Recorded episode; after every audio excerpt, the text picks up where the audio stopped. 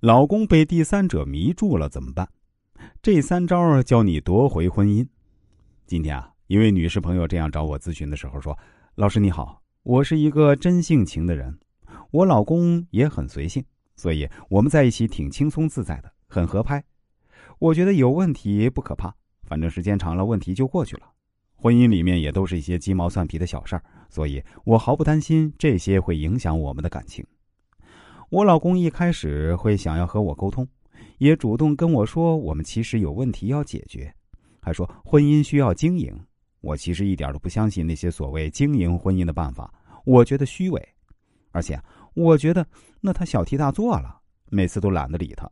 我认为男人要大度一点，才能给女人安全感。所以有大问题的时候呢，我也会让老公给我道歉，或者让他改。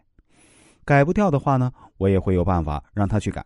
比如冷战，这一招挺好用的，屡试不爽。所以现在我们基本达成了共识，一有问题他就会道歉，这让我很满意。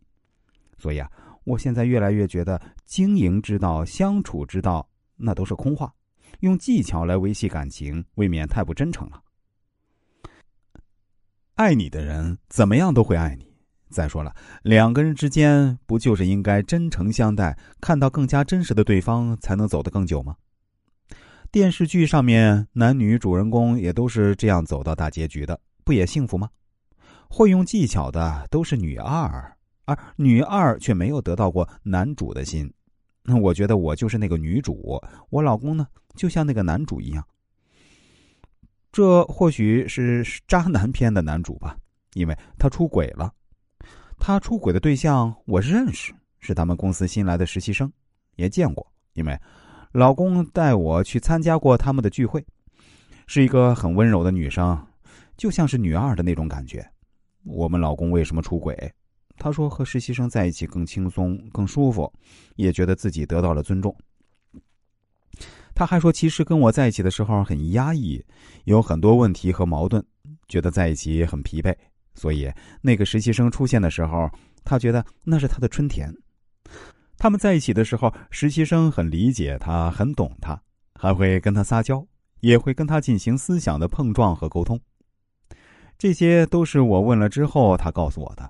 可是我觉得这些话都太冠冕堂皇了。